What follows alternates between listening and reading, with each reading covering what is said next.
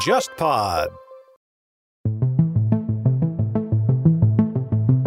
前两年那个明治维新一百五十周年，日本国内的纪念其实是很低调的，基本上是没有像我们想象中的非常高调的或者是全国性的这种纪念。而且当时很微妙的一点就是皇室没有出席。在日本学术界的话，从二战以后，对明治维新更多是采取否定态度的人更多一点。他就觉得你昭和时代的一些事情其实是跟明治是有直接关联的，你不能说明治是好的，昭和就是坏的。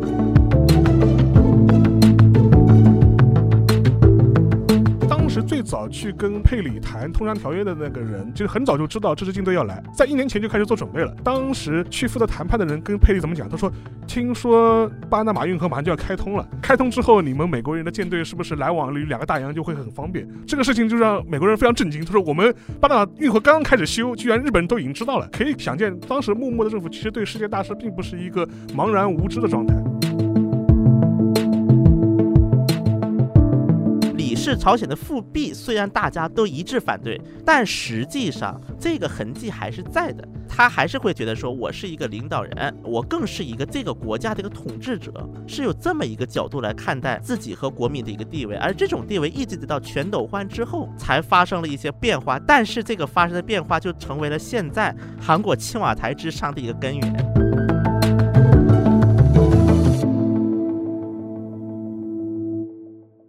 大家好，我是樊玉茹，欢迎收听本周的东亚观察局。我是全小新，我是沙欣清，首先先介绍一个特约嘉宾啊，忽左忽右的主播，也是 JustPod 的创始人陈彦良陈老板来。嗨，哎各位大家好，我是陈彦良。陈彦良今天算视察节目的， 因为那个，因为我们东亚算 JustPod 内容矩阵里边的呃一个成员，偷啊拍节目，偷拍拍节目，目，然后那个。快到年底了嘛，对吧？嗯我们说，我说陈老板，你是不是各个节目要跑一跑，对吧？那陈老板今天来，我们聊个什么事情呢？就是我记得就好像上上周吧，你那个忽左忽右上线了那个那一期就看大合剧的那一期节目嘛。啊、对，聊《明之光秀》的一期，对。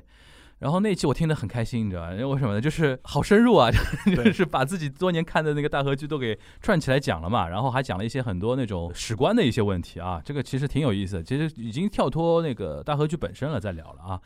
这是一个背景。然后那天我跟沙老师私底下在瞎聊天，他说他现在非常在意一部动漫叫《鬼灭之刃》，对吧？因为现在今年日本全年的电影票房市场就靠这一部来挽尊了。现在好像是已经冲到第三名了吧？前面两名就是一个是你的名字，第一名是《千与千寻》嘛，千与千寻，对。然后好像你的名字也快要被他给冲过去了，对吧？然后沙老师那天说，哎，这个好像值得去关注一下，看一看，对吧？我那天跟沙老师说，我说就是 Jump 传统套路嘛，那那个东西。后来聊着聊着，我突然觉得说，其实我们可以聊一个什么话题啊？就是日本或者韩国平时的那种文化或者国民叙事中的一种英雄形象吧，就国民英雄。然后除了这些聊这些形象之外呢，还可以聊他这些事情的背后可以体现哪些日韩国民的那种观念，或者说他被构筑起来的那种观念的那个东西。然后我说，哎，这个正好可以让陈彦良一起来参与一下，好吧？那个我想先问一下沙老师啊，就是陈彦良他那个说的那个大合剧嘛，大合剧有个特点嘛，百分之八十吧，大概就是讲战国时代的那些对事情吧。但有的时候也会聊到什么平清盛啊，对吧？当年平清盛那个收收视率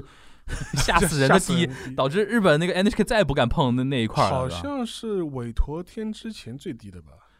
邵老师，我们先聊一聊这战国时代嘛，嗯就是战国，比如说大家聊的比较多嘛，就是什么什么织田啊、对德川啊、丰臣啊，对吧？就是他们现在，比如说在日本国民心目中，那种谁能称得上是英雄，或者说这三个人都算英雄呢？还是说里边有特别突出的，比如说像像像织田信长对特别英雄形象，对吧？广义上的英雄们都可以算嘛，而且实际上你看《光荣的游戏》嘛，信长之野望，对吧？对，就是一个人的名字就概括了一个时代了。无双大蛇，对，无双大师，因为因为其实对日本人来说，整个战国时代就属于他们的《三国演义》嘛。当然了，很多的故事的传说也是在之后的江户时代被构建起来的。嗯，其实你说战国的它的一些人物的形象，就是我们现在想到的一些战国的一些人物，可能就会有一个很鲜明的形象。嗯但这些形象其实大部分都是在江户时代被构建起来的。嗯，主要构建的一种媒介是什么？当时的画本、嗯当时的小说、通俗的一些文学作品、歌舞伎这种歌算舞吗伎嗯当然算，了那、当然算，还有一些比如说一些浮世绘的一些作品，嗯，其实很多都是在那个时候把这些人的形象给建构起来的。嗯其实就跟我们中国人一样的嘛，就是你想到《三国演义》，想到这刘关张，对就是他有个固定的样子，总归是这个样子的。对，你你再怎么怎么变也也不能超出这个范围。而且江户时代的那些画本里面，其实除了像战国武将，或者说像这些太阁们，其实还有很多当时的一些侠盗，像什么石川五右卫门啊，对这些人都是依托于当时的这些武将的形象，作为反抗他们的这种义侠的形象又出现了。对对就其实是个很丰富的一个文化市场。而且就是这个跟大 河剧就是有个呼应。其实其实之前《忽左忽右》节目里面，就是说陈老板跟另外两位嘉宾也已经提到了，大河剧有个非常鲜明的特点， 就是说他每一次的主角就会以他的视角去描写这段故事就。把啊同样一件事情再炒一遍，对，但是呢，比方说角色 A 在这个故事里面，他是个正面的形象，他是主、主角；嗯，角色 B 是一个负面的角色，或者是他的反面。对对。对但是换一换的话，就变成角色 B 他成为了一个主角，角色 A 又变成了一个反面。我理解。了，就是那么多年的 NHK 的大合剧啊，其实就是一部《罗生门》，对，这电影《罗生门》就是从那个盗贼的角度讲一遍那个故事，然后第二年又来一遍那个角度的故事讲就一是遍，同样一件事儿，对啊大量的同人文，对 对对对，有这个意思，对。然后有如果以谁为主角，你就会对他的动机也给予很多合理性的解释。嗯嗯即便他做了一些看似不好的事情，你也给他、嗯啊，他有苦衷，他有自己的难处，嗯他不得不怎么样。那沙老师刚才讲到江户时代，如果被建构起来的话，那其实那个时候建构起来的东西就不得不受德川家史观的一些影响。对啊，你不可能说在那个时候，除非你是就是造反文学，就对是就是要骂德川家或者怎么样。但一般来说，就是应该是沿着德川家能够对认可的那种方向来建构这一些英雄形象的，对吧？对，就比如说是我们都知道那个象征战国时代落幕的主要的战役嘛，关原原之战，嗯关原原合战嘛，关于核战之后，就是对西军的描写，就基本上是在德川，尤其是在德川的中呃初期和呃中期，都是属于比较偏负面的。对，嗯尤其那个石田三成，对基本就是长两百年来对就是一个奸臣奸的奸形臣的形嗯象，奸臣的形象奸。臣的形象。但是这点就非常妙了，就是说是到了明治维新以后，让德川幕府被倒掉了，嗯，然后明治政府他为了证明自己的合法性，又会重新再把历史重新再书写一遍。嗯，又会去把当时被压抑的一些西军的英雄重新拿出来，重新再书写，他们才是真英雄。嗯，对吧？德川家东军这帮人才是窃国大盗，对吧？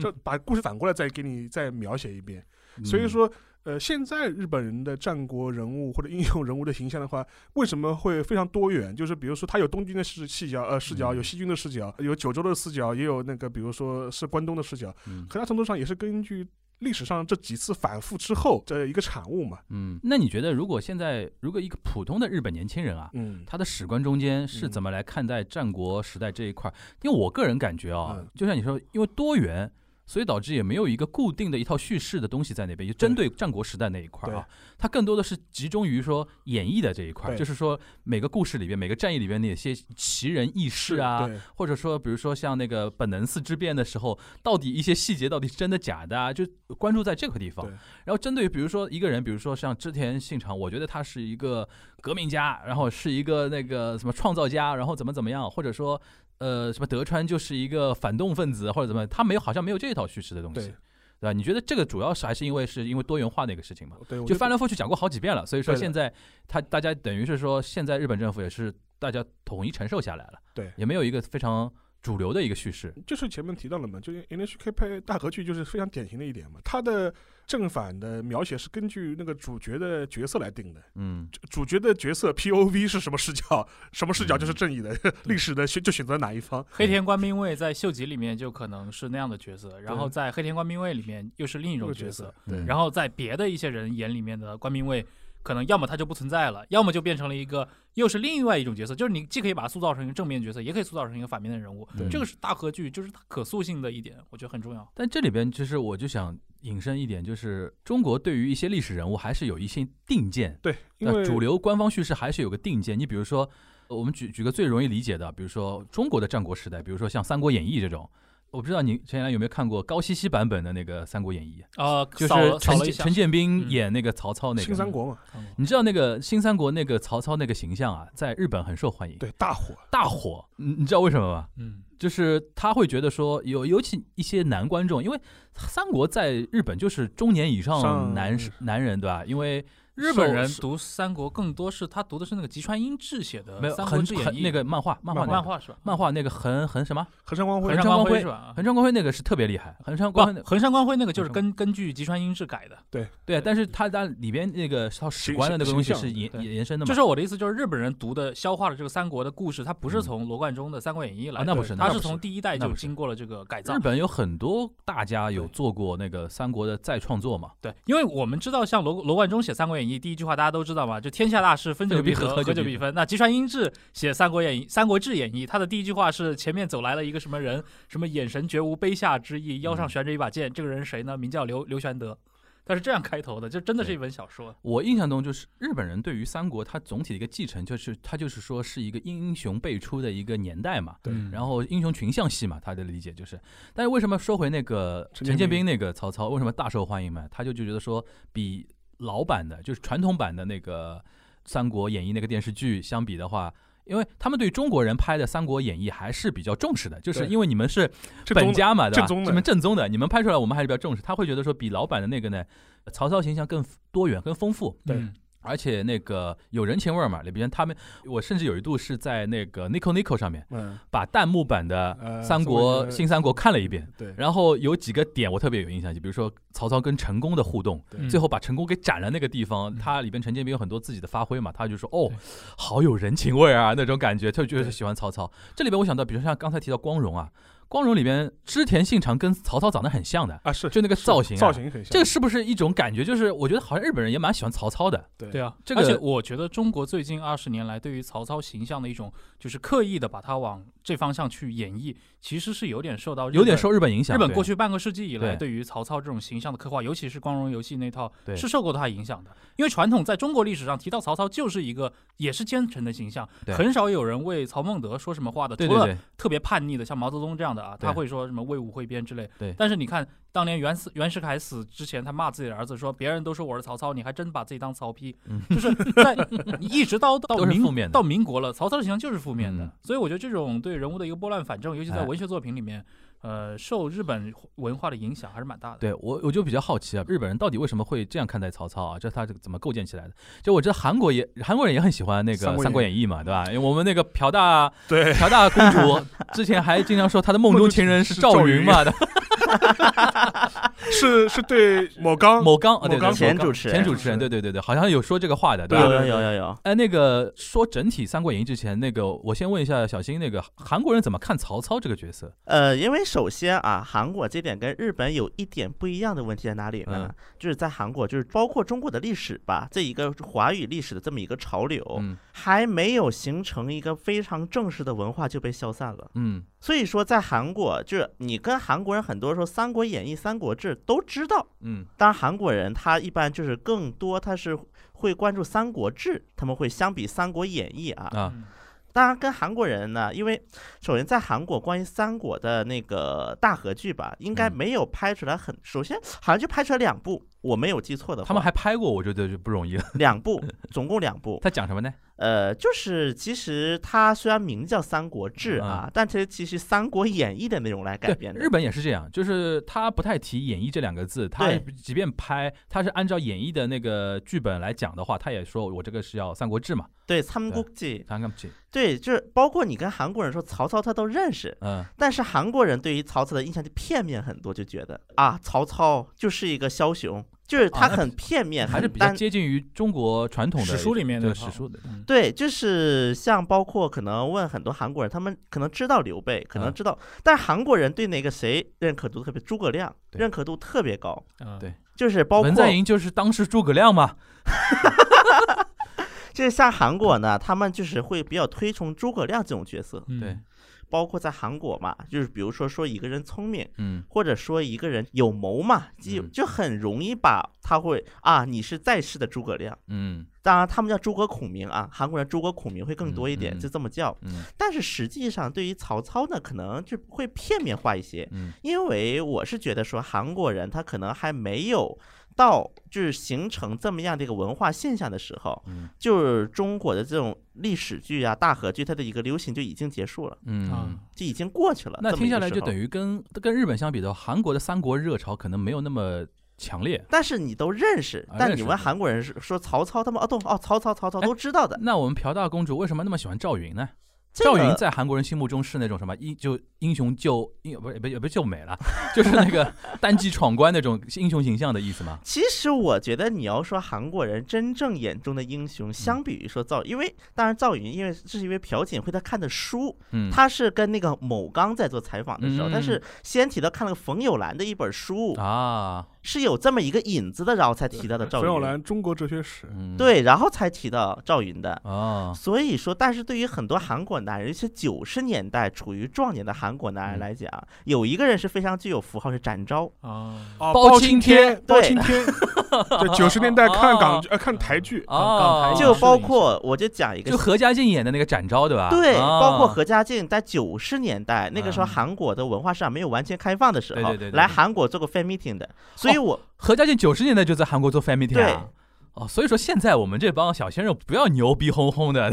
就是他是，而且是韩国电视台特意邀请的，就因为嗯他是买的版权嘛，那是真的火，那是他真是买火的版，那权真火然后很多韩国人，因为当时还是信件嘛，嗯，当时在韩国是有一个活动的，嗯，看包青天写感想，电视台啊，对哦，然后就是给电视台寄信，嗯然后呢，就是他可能会抽取可能几百份信，嗯然后说到时候来 fan meeting 的时候、啊来见面会，啊我给你门票，收了好像八千封，哦，我靠，在那个年代九那十个年不容易代，而且写信成本很高啊。那就是展昭一般形象嘛，就是首先武功高强，对，第二个就是忠义充满嘛，侠义，充满对侠义精神嘛。对，就是你的意思就是说，韩国人生活中还是对侠义这套东西还是有有向往的，确是吧实有追求，就是。我再举几个例子啊，啊，因为首先呢，日本就我觉得韩国的大合剧跟日本的大合剧是个本质性的区别。韩国也嗯叫大和剧嘛，韩国也有这个词，但是这个词只在 KBS 用。啊， KBS 有一个系列叫 KBS 大河电视剧系列，但是有大一和个怎么说韩文？ t 哈，台啊哈，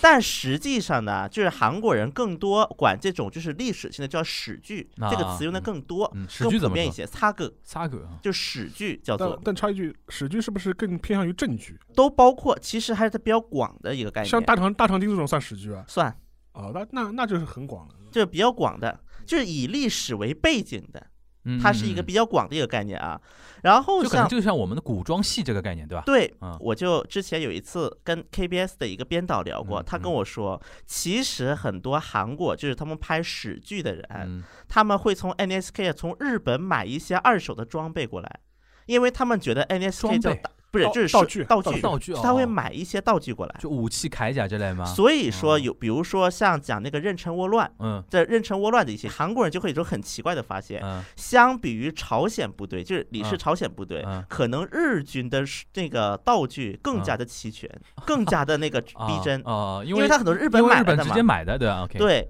而且因为就是日本，它确实 NSK 它的大合剧，它会在就是一些考证方面比较会比讲究韩国讲究很多。对对对，就是韩国的这种史剧，你会发现一个问题，它的考究基本都是不靠谱的。就包括像最早一代，像韩国比较火的史剧，像那个朱蒙，嗯，然后像那个许俊，就是这一类讲人物类的。嗯但是韩国的这个史剧的一个特点，它商业化的痕迹是更浓的。嗯那么这个从几个体现，第一个就是像朱蒙啊这种，朱蒙他其实是高句丽时期的嗯，高句丽的创始人嘛，应该对算对是。他其实这个时代他是没有一个史书来做参考的，其啊实这就是一个想象的成传分了。传奇了，对吧？对，就开始进融入很多想象的成分，嗯包括后来就是韩国像比较火的几部史剧啊，像我举几个例子，像《太祖王建嗯，》是讲高丽啊嗯，然后包括韩国当年最火最火的一部史，这史剧叫什么呢？《不灭的李舜臣》。啊，李舜臣真的是第一大英雄吧？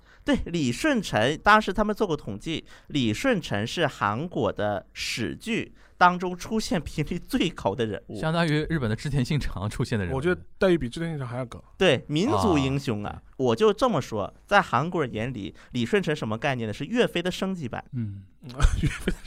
哎，这个好，这个妙，为什么是岳飞的升级版？首先，历史地位跟岳飞很像，就民族英雄嘛。嗯对然后也很悲剧，而且第二个，嗯李舜臣成功了，嗯因为壬辰倭乱，朝鲜不是赢了嘛？呃，他成功了，不像岳飞呀含恨而去。岳飞嘛对外成功，对内失败嘛，但是嘛，他李舜臣也一样嘛，也有类越类似岳飞的遭遇嘛，就是对对也被对下狱啊，就悲就是情啊英雄嘛，悲对情英吧哦雄。 ？OK 啊然后第三个就是因为他抗击的是日本， OK，所以以说像李舜臣他是一个出现频率最高的啊，包括我们一会儿可以再详细讲李舜臣的一个地位问题。嗯，反正一个是李舜臣，世宗大王，对，真的。我那天给他大纲，我就说，我说韩国我我能说出来的，就我的认知就是李舜臣哎，跟是不是世宗大还有王那个什么渊盖苏文？也对算吧。对对对。那么这我看个韩剧里面有盖嗯苏文把李世民的眼睛射射瞎瞎了对哦韩那个国也是对那这个算也是个野史嘛嗯，在韩国，那么这是有三个朝代的是背景是特别容易出就现翻的。来覆去讲，一第一个是李氏朝鲜对，因为这一段时间它的史料是最充足的，相比之对下对。对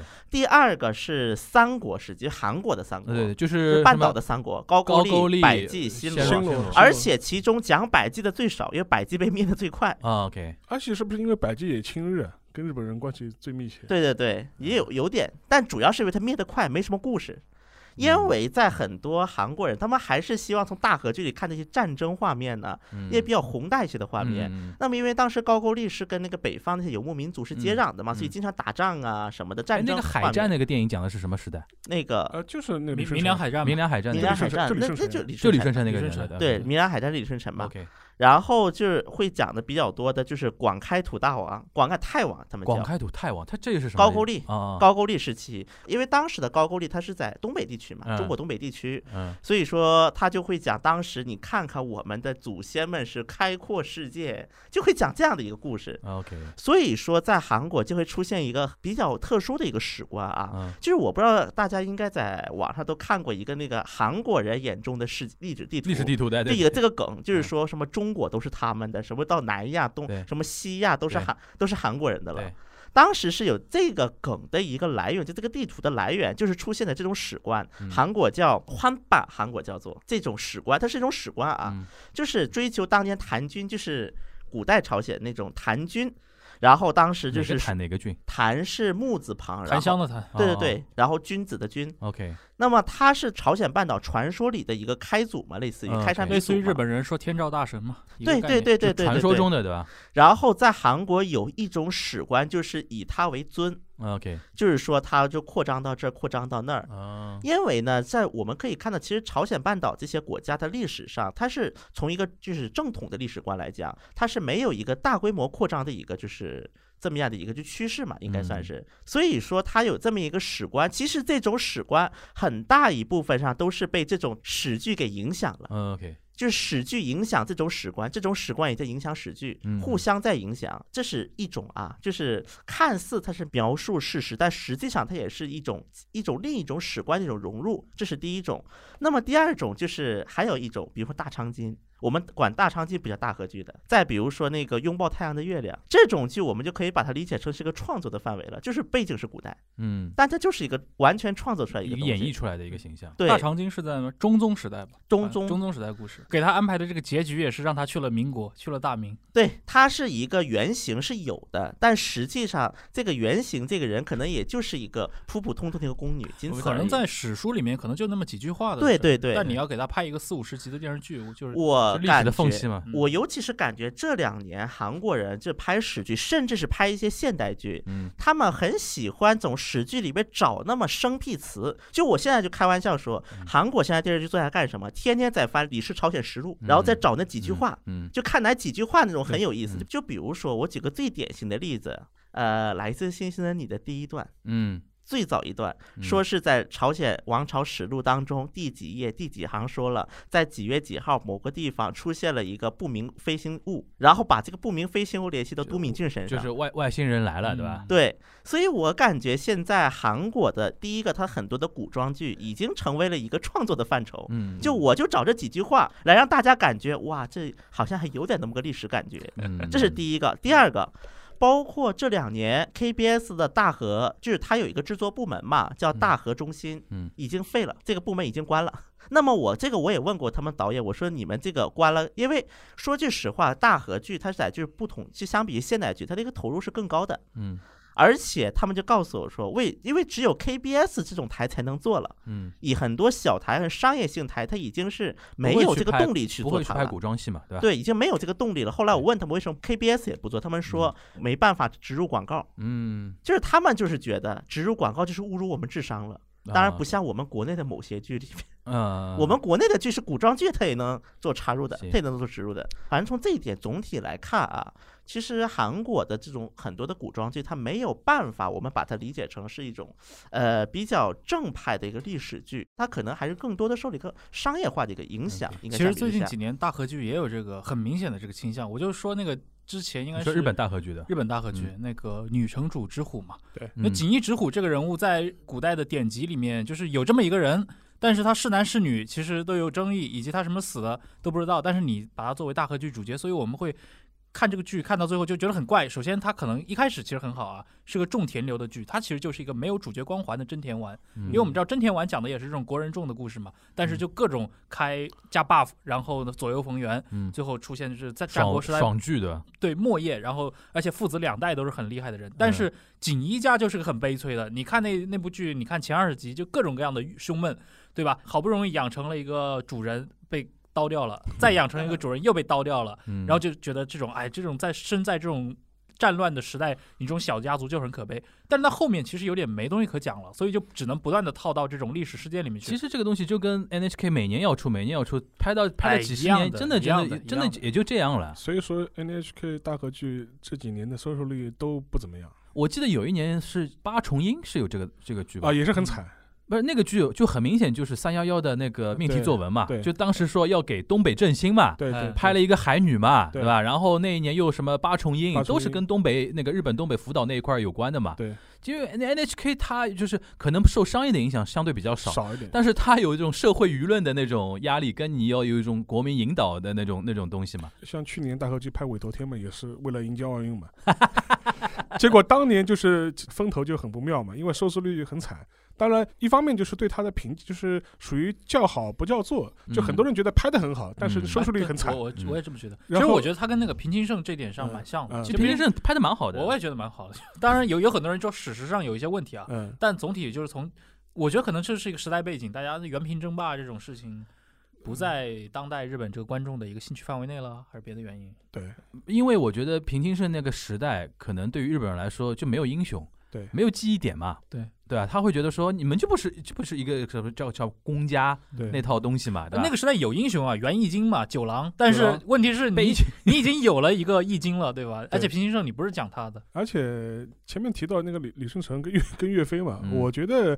中日韩三国其实都有这种倾向，就一方面他可能会推崇一个大英雄，可能一个时代的成功者、个佼佼者，嗯但另一方面他对失败者、失败的一方，嗯，嗯或者是最后结局不是那么好的一方，其实嗯会给予很多这种悲情的色彩的这种同你情。想说日本的谁？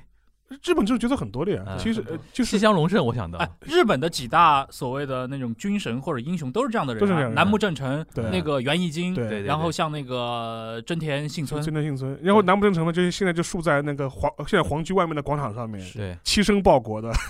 就是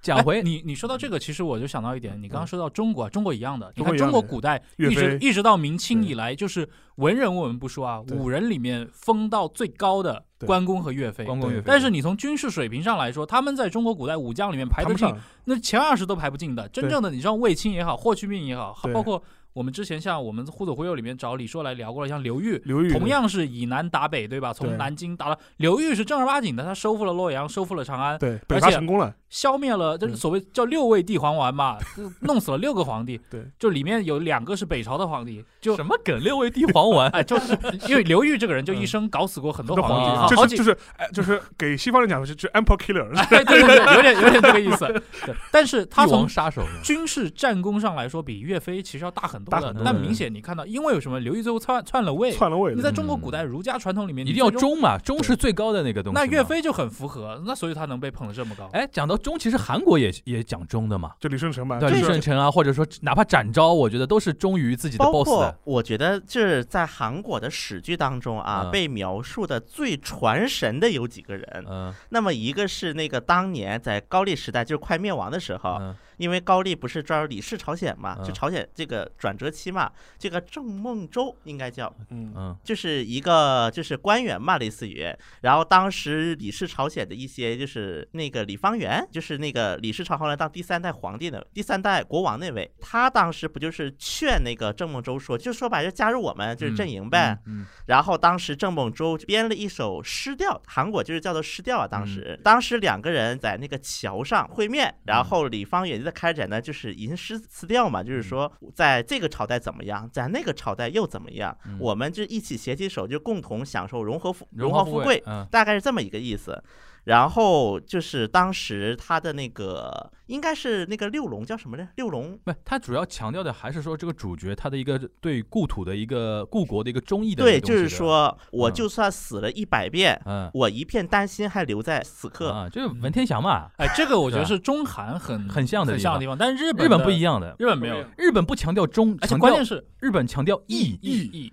对内心的大义，你大义可以反他，你可以反你的 boss，但是你我可以说了大义，你要说出你的道道来。对，那曹操其实就是这样的嘛，已对经吧这种，而且因为你讲不清楚，嗯，在比如说在日本的话，在战国时代，你有天皇，你有关白，你有这种公家，你你忠还谁有呢你还有将军，你忠对吧？？我忠谁呢？那将军外面还有守护带，那战国就是一个我守护带给反了守护，然后守护带又被底下的什么国人众给反了的。对你盛产二五仔，对吧？战国时 代正常哎你想想，所谓的战国剧里面，中国人啊，我就不说日本人了，其实在日本人气也很高啊。日嗯本人气最高的时候谁啊？武田信玄嘛武。天信玄武田信玄的一生不就是一个完全不讲信用的一生啊吗？跟二五仔所有的盟友，二五仔啊的一生武，田信玄按照中国人的这个史观来说，你就是一塌一糊涂个的是一塌糊涂的一个人。但是大家说老虎这个人英明果决，呃不然后会把他这种就是背信弃义啊、不断的背盟啊，视为一种这个人厉害的表现。对， 对这个我觉得典型就比较典型的，在大和剧里面是、哎这里边回到刚才最早的那个地方，啊就是沙沙老师，你是怎么觉得说日本人那么喜欢曹操？因为像比如说像曹操，他们没有所谓忠的那种东西嘛，他在中国的那个史观里边，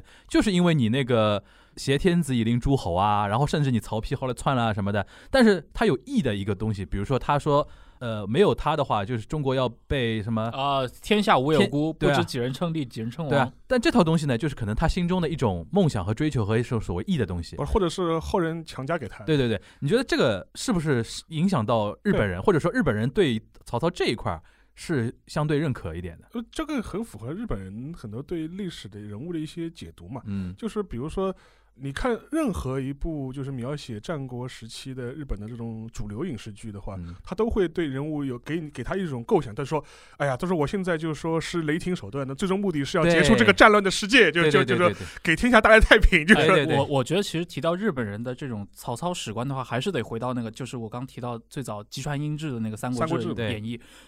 树立了曹操这种英雄形象的，其实就是吉川英治的《三国志》。对他的用的这个蓝本，一开始可能是比如说罗贯中的这些，或者流传到日本的一些三国话本，嗯但是他进行了一个文学创作，把它真正改编成了一本小说之后，曹操其实在他那就成了正面人物，这个其实是有一个直接影响的。这个很像什么呢？我举一个日本战国的例子，就金川议员。对我们去看九十年代，就是零零年之前的很多的战国剧，描述到议员的时候，都是一种就是涂着白脸，然后公对卿的那种像做鬼一派。样的，嗯然后摇着扇子，而且有时候身体肥硕，肥硕对，就觉得是一个很很那个的人。其实人家是东海道第一宫，哎，但是他什么时候开始有转变？我觉得很明显，就是那个宫下英树画了那个《Senkoku》呃，那个漫画嘛，《战战国国》战国漫画战国这个漫画之后，你就发现金川议员的那个形象形象在各种先先是在小的时代剧以及一些小的文艺作品里面开始慢慢转变，慢慢的影响到大河剧。然后你看最新今天今年这部《麒麟来了》里面的金川议员，其实就已经是一个蛮有雄武、有战略、有战略、有自己野心的一个人，嗯甚至他也被视为就是希望麒麟降临到天下的这些人的之一嘛。嗯对我觉得这种是一个，就是有一部就是非常重要的文学作品来影响一代人的史观，这个本身是很重要的。但问题就是说，还是说到那个，就是那什么去影响了这些作者呢？对，就是说我今天特别想聊这一块儿啊。你比如说像那个你刚才说的那个《三国志》吉川英树那个那个东西，比如说还有司马辽太郎这种人，对，日本人或者是日本社会怎么样的一种情况、世界观，或者说怎么样的一种社会风潮，去改变了这些作者的一些想法，或者说影响这些作者，还是说你觉得说是更多的是这种创造家去影响了这个社社会更多的我？我可以举另外一个例子，就是前面也提到了嘛，就像西西乡隆盛这种嘛，嗯，因为前面提到悲剧英雄嘛，对就对是对中日韩都喜欢悲剧英他雄。第一，名了吧？应该是我觉得在日本的话，基本上第一名西乡算隆盛算嘛是算是第一名了，第一对名算是第一名。西乡隆盛太太悲剧英雄了，因为其实你现在去东京上野公园的话，就能看到西乡啊牵个隆盛狗牵个牵个萨摩犬嘛，对然后对然后是一个大胖子嗯，形象。其实我们都知道，他第一嘛是明治维新工程，但最后对面又举兵造反，然后西南战争嘛，西南对吧战争嘛，然后后来又被镇压，最后对是在鹿儿岛那个自杀嘛。鹿儿岛我也去过，就是说，呃，他的雕像其实那个在鹿儿岛也是属于属于知名的这种景点，就嗯自杀地啊什么的。嗯然后鹿儿岛还把它作为那种城市吉祥物一样的，嗯就是来穿。当时他有一个纪念馆，就非常有意思，嗯就是。它当中有一件号称是依照就是西乡隆盛身材制作的一件军大衣，嗯所以说观众可以试穿，嗯就是看看你穿上去什么效果。嗯结果我穿了一下，对吧？因为我其实人还是蛮壮的，不不算肥瘦吧，但其实还肯定不算是瘦的人。嗯，我穿那衣服就都已经大的不行了，就已经就足以想象西川西乡西乡隆隆盛盛有是多壮，对吧？是个多壮的一个人，就是对大哥的对。所以说也会有这样一个形象哎，，上次西山隆盛是铃最近的一个是铃木亮平演的吧？对，就是在西厢店嘛。然后英泰演了那个大久保利通，因为当时是，其实他那个背景是纪念那个明治维新一百那个五十周年嘛，对他有这样一个背景。对，但西乡隆盛这个人就非常有意思，他在之后被镇压、自杀，被明治政府呃认定为是贼军的之后，但是民间对他的崇拜反而在明治社会掀起了一波高潮，对，这非常吓人的高潮，你知道吧？就对是对对对就，当时明治民间甚至有一种传说，因为火星每隔一段时间会离地球很近，嗯，当时明治很多老百姓把它称之为西乡星。天有异象了像吗？这个，然后就是一个嘛是说他升天了，就成为西乡星了；嗯还有一种说法，就很多人就一直传说他没有死，嗯啊，就说是他隐姓埋名逃逃到了，这就很很有意思，它是基于什么样的一种东西被人家重新构建起来呢？因为他的形象，战国时候的形象一直是被认为是。呃，非常英武的日本人的这种形象，而且它然属后于那一代那个年代的日本人很少有的那种高大壮硕的身浓材，，就是浓眉大眼，浓眉大眼，的对吧？哦很那个眼窝很深的那深种，对然后又又壮，壮，对吧？然后他是性生性嘛又很豪爽，对然后符合很多日本人对明治开化以后的所谓日本开放的这种形象。对但另外一方面，就是前面提到的一点，就是他除了忠之外，就就还是有义，他为对什么他为什么要打西南战争？对他就是为了不能出卖那批跟着我闹革命的这种氏族的兄弟。对对就对是这批下级武士跟着我造反，结果对造完反之后，说他们的特权全都被对削除掉了，对，然后没有武士身份了，对连带刀都不让带了，就是属于那不行，就说这对我这怎这无法交代。他说我为了这帮兄弟，我明知道要败，嗯但是我还要打这场仗，要为对他们出这个头，明知不可为嘛，明知不可而为之嘛。对，然后这个故事最后被美国人拍成了《最后的武士》，最后的哦，武、是这个意思啊？最后的武士其实他就是拍西乡隆盛的嘛。哦，对对对，然后后，但是当然了，最后的武士他为了强化戏剧效果，把它拍成了一个中世纪的一个中世纪战国武士对待明治政明治新军的关键我觉得最后的武士最大的问题是弄了一个美国人过来对参与这些对事是情，的而且是那个 Tom Cruise 吧？汤姆·克鲁斯啊那个是真的很符号化建构的，它里对面的那种日本武士是一群完全没有见过枪的人，这个跟历史是完全全不不符合。合。嗯最后，其实西南战争的时候，那个呃，西乡隆盛和他的部队也是穿着西式军服，是，操着西式的步枪作战的。这个有点像迪士尼拍的《花木兰》是一个意思，就是哎一个意思老外心目中你们应该是怎么样的嘛？但是还有一个问题就是说，呃，西乡的形象在当时的明治的初期这个时间点，为什么能够深入人心？那也是因为当时的报刊这个媒体刚刚在日本开始落地，嗯，大量的报刊开始在日本的民众中开始传播。啊，当然，然后你可以去看整个西南战争的时候的很多西南战争的浮世绘，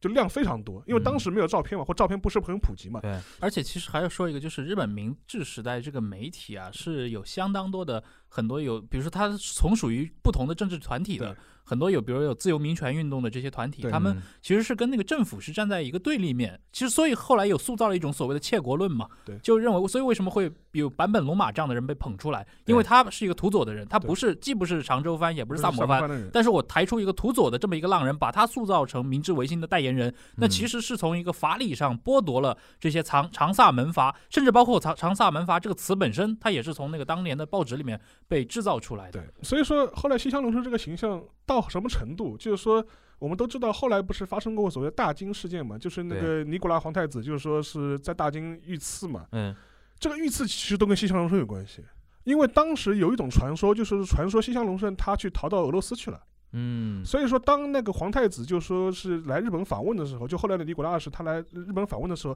当时很多民间谣传是说西乡隆盛也会跟着尼古拉回到日本。啊，所以说，在当时日本其实是民间是有过一阵很深的谣传的，就类似嗯叫魂式的事件，还导致个什么结果呢？就说是，甚至很多人传说看到一个身材高大威猛、很像西乡的一个护卫出现在那个尼古拉的身边，啊，最后刺杀尼古拉那个巡查，嗯嗯他本人一个嘛是后来判断他精神上是有点问题，嗯当时他等于是在西南战争中是立过功的，他是参加啊明治军、明治军这一方立过功对的。当时他很担心，如果西乡隆盛回来之后会被平反，啊，然后 OK 他们这批在西乡西南战争中立过功的这批明治军的人，可能他的一些荣誉和地位不会不他保要。嗯先下手为强，等于，所以说他当时就是说是很冲动的就去了那边做了这样一个行刺的事情，嗯，所以说是事后是能够被建构起这样一个线索的。嗯，所以以说你也可以很想见当时的西乡隆盛的这样一种形象。嗯，然后经过这一百年之后，他又影响了很多作家，因为当时的这个社会氛围又影响了对后面的作对家，对对对对，后面的一些历史的记录者，这些历史的记录者又会影响现在人对西乡隆盛的看法。对所以说这是一环套一环的事情。嗯，讲到西乡，其实不得不提另外一个人，这其实刚才陈远良提到，就版坂本龙马马嘛。，坂本龙马基本上，我觉得你那个哪怕不不了解日本很多近代史的话，这个人至少你给人很给普通中国人一个感觉，好像就是现现在如果要聊日本国民英雄的话，好像这个人形象就逃不掉的吧也。拍过日剧嘛，对零九年福山雅《福治，山雅治》嘛，《福山雅龙治龙马传》他那个就是是司马辽太郎那那那那套史官的呃，继对的，承嘛。对的，对的吧。而且《龙马传》的那个 OP，我认为是大和剧里面少有的那种史诗感真的十足，尤其中间那段浮世绘的那个，对就一下回到那个时代。而且对中国人看了之后，就很容易对比到自而己的且这个《历史。龙马，传》是可能近十几年以来 NHK 最用心拍的，嗯，对但是中间太拖沓了，我觉得前后都很好。坂本龙马其实有个问题啊，如果你把它还原到历史当中去看，嗯，其实它的重要性其实没你想象这么 高。对对对，嗯前前段时间我在福州参加那个甲骨文的一个异想论坛嘛，嗯呃，就是做完论坛之后，大家在一起喝茶聊天，然后陆大鹏说他最近在看那个詹森写的日本史，对，他说看完了明治维新那一段，就感觉好像坂本龙马没做什么事儿呀，是没做什么事。为什么他名是气没这做么什么大事？儿。第一，他死得早，然后等于是讨木战争都没发动的时候他就死了。嗯，第二点呢，你反过来看的话，其实他既没有打过什么大的仗，也没有直接参与过明治政府的创建，嗯，他更多做的事情就类有点类似于倒幕时代的一个前政治掮客。他一一方面做海运商人，对然后在萨长之间贩卖军火，，包玉包玉刚 包玉刚，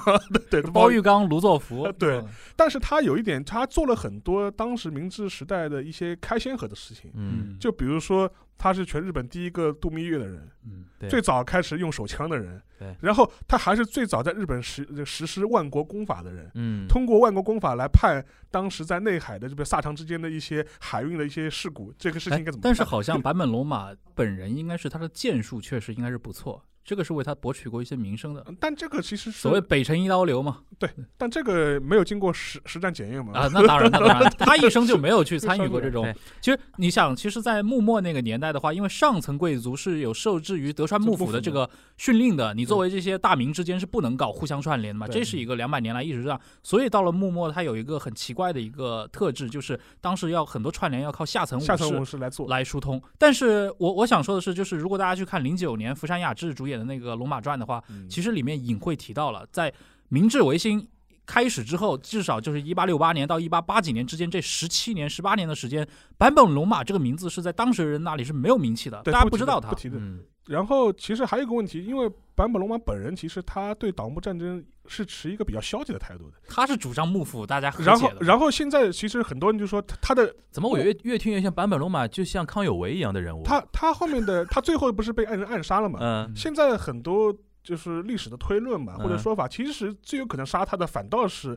萨长这批人，啊嗯 OK，对， 因为他不主张就是对幕府发动战争的方式去倒幕，软弱派他觉得只要幕府能够把政权交出来就可以了。 OK，而且这个也涉及到一个我们说的明明治的这种建构，就是幕府到底是处在一个什么样的角色？其实你像将军本人，其实最早开放的，很开放他的是开放态度的，但是其实我们今天说到明治维新的时候，经常把倒幕和开国连在一起。其实不嗯对的，其实对，就是是攘夷是攘夷，尊皇是尊尊皇皇，倒幕是倒倒幕，幕开开国国是是开开国，国这四个问题，德川家其实在开国这个问题上是相当的开明的。对反倒真正的反动派也也不是说反动派，反对派吧，是当时的保守以派吧，保守派嗯其实是以天皇或者公家为首的那批人，但他们是在就京都那边嘛，最早喊攘夷的一帮人都是喊要尊皇的，对都是要尊皇的。那后尊来皇攘夷，尊皇皇攘夷夷，嗯对这一部分人是不愿意开化，但是他们看到一个历史机遇是可以去颠覆幕府，那就是发现将军本人居然对西方列强妥协了。这个我们中国人很好理解，那对于日本人来说，这个你怎么把我们的古法给扔掉了，对吧？怎能对这些夷人低眉顺眼呢？嗯那我们就要去跟他们干，嗯，但将军不肯干，那我们就要嗯把将军给搞下。那地方的我们说萨长的这些藩士、这些藩主们，其实嗯有点利用这种行。大的历史环境吧，那去进行一那个比如说，我觉得说到这边，不得不再问沙老师一个问题啊，像坂本龙马，其实在历史上可能它的这个作用没那么大，但是为什么像司马辽太郎这种人，呃司马辽太郎我觉得就两种吧，对，就是在日本甚至有司马辽太郎史官这史种说官法司马嘛，史官嘛，一个就是龙马行嘛，对司马史官一简个单就来是说，板上之云嘛，对司吧马史官简单来说就一句话：明治时代光明，昭和时代黑黑暗暗，对这就是司马史官。因为他的写作背景是在战后嘛，对他需要对明治之后昭和时代的日本的失败有一给个个总说法给个说法。对对对，昭和为什么会失败？昭和对前半期为什么会失败？对。第二就是他说，那你同时呢，你要给日本人信心，嗯对，吧？这不能你要打气嘛，嗯，打气怎么办？那只能去明治时候找，那所那他怎么找一找找到那个龙马这个人呢？因为龙马他跟之后的昭和的早期的一些失败，他没有直接联系啊，就就是屁股是干净他不是的，他既不是呃这这萨摩藩的人，也不是嗯常州藩的人，龙马是一个没有真正参与到啊就比较超然明治政嘛府对里面，可以说是比较。超然吧。而且司马辽太郎在写这些的时候，其实当时的龙马史官已经被构建起来了哦，就已刚经说构的建其起实来了。其实啊从，OK 十九世纪八十年代开始，那就是鼓不吹是龙马那的是不是那说批人战后有一就是有一批知识分子或者文化人，他就想就跟跟司马辽他想的事情一样的，我要我们要给昭和为什么那么失败找个说法，找个说法。然后就统一的都往那个明治时代里边去找。找那个解药，对然后再找一个稍微超然一点地位的，因为你找任何一个人，他后面都有那个怎么说呢，遗产，对，对吧？龙马因为死的比较早嘛，没有历史包对吧？袱，可以嗯尽量的打扮，对，是有是有这种感觉吧？有有这种感觉，而且我就是颠覆龙马，或者说把龙马捧出来这件事，嗯其实在明治末年就已经在发生了。嗯，就是当时其实作为政府这边，也就是说所谓的这个萨长门阀，他们有、嗯民间是有反对派的，比如说当时的自由民权运动，嗯他们控制了大量的报纸反。正敌人的敌人就是我们的朋友呗。对啊， OK，嗯他也要去抢夺这个史官的一个话语权嘛，就谁主导了明治开国，那嗯政府那边当然是说我们萨摩治世，我们这常州治世，那嗯民间这边我们找了一个土佐人。脱藩浪人出来，，然后我看可以跟现在的当下的日本政治稍微扯点关哎，系，对对对，因为我们知道知知道山本太郎同志他成立一个新的政党叫令和新选组，令和新选 组哎，其实这个很很很有意思的。安倍应该属于常州藩嘛， 对对对山口县的嘛，对对对。他山口县的，然后当时还有人问他，就说嗯是你为什么叫令和新选组？嗯新选组不是一个维护幕府的一个保守的组织嘛？嗯然后他说他说你这个想法是不对的，你看这新选组里面也有很多人是主张开国的，嗯，只不过是采取了不同的方式而已。对，所以说你就可以看出这个历史的一些映照，它对现实政治现在日本政治的一些影响，但现在因为日本年轻人普遍对于政治很冷感很嘛冷，感嘛。对你们那么政治家玩的再嗨没没什么用啊对，呃那个。然后就来到一个比较重要的一个时间点，这里边日韩其实就有点关系了，对因为你那个司马辽他另外一本书叫那个《板上之板云上之》嘛，嘛，板上之云，我当年我我在看真正看书之前，先看的是 NHK 出的三集 special 的一个电视剧，啊不是三级，呃九是是呃嗯不九不级吧不，，先是第一年只第一出年了是三三他很集夸张，拍了三拍年了，三年，对拍了三拍了年，三年，然后那我个记得阵我当时等九了集吧等了好几年。哦那个拍的超好，然后对我印象很深，首先阵容很强大。对嗯，对吧？什么阿部宽这种 都都啊都不都宽都在里边的。对然后还有一个我印象很深的，他竟然找恩雅唱主题曲。嗯然后他一找恩雅唱主题曲，我瞬间 get 到他那整部戏的那种哎，等一气下，等一下质，。他那个主题曲那个莎拉布莱曼也唱了，对，恩雅跟莎拉布莱曼其实对都都有的嘛，我记得对对是。然后他一个当当中有个桥段是是阿布宽演的角色跟那个袁世凯谈笑风生，英雄惜英啊雄，我说就是我我想说，就是莎拉布莱曼也好，那个恩雅也好，其实都反映一个什么点啊？就是他现在日本人在看那个板上之云那种时候的那种东西，他会觉得说，它是一种怎么说呢？童话感了，已经嗯，就是接近于童话的那种东西，然后很缥缈的嘛。我在接受到这种 message 之后，我再去看板上之云这本小说的时候，我突然觉得很容易读进去， 就是就是有一个司马辽太郎，就是他那种美好的那种想象的那种对东西嘛，非常之美好。你然看《后板上之云》第一集就叫《少年之国》嘛，对对他们对这，种名字就然后那个讲到板上之云嘛，就是不得不也要提到，比如说那个韩国这一块，因为那个时候，因为现在韩国人怎么怎么称呼那个年代，就是日据时期还叫什么日治时期，日帝强战期，日帝强战期，这个世界观还是很正的，对吧？嗯日帝强战 日期，帝强对战期，就现在我觉得，比如说像韩国很多现代的国民英雄，比如说现在上海新天地那边，每年不是还有很多韩国人过来呃朝圣吗？就是尹凤吉是这这这啊对这对个对不凤是吉对金九金九啊那一块儿，就现在韩国人对于这个年代就近代的那些就是国民英雄的，他的一个最根本的一个逻辑还是要反日，对吧？就是韩国人，他就是对于在那个影视剧当中讲，就是他们的一个思想，我不得不提三个人，有嗯三个人。第一个就刚才我提的郑孟周，嗯那么郑孟周这个画面，他也是就是在那个高丽时代嘛，他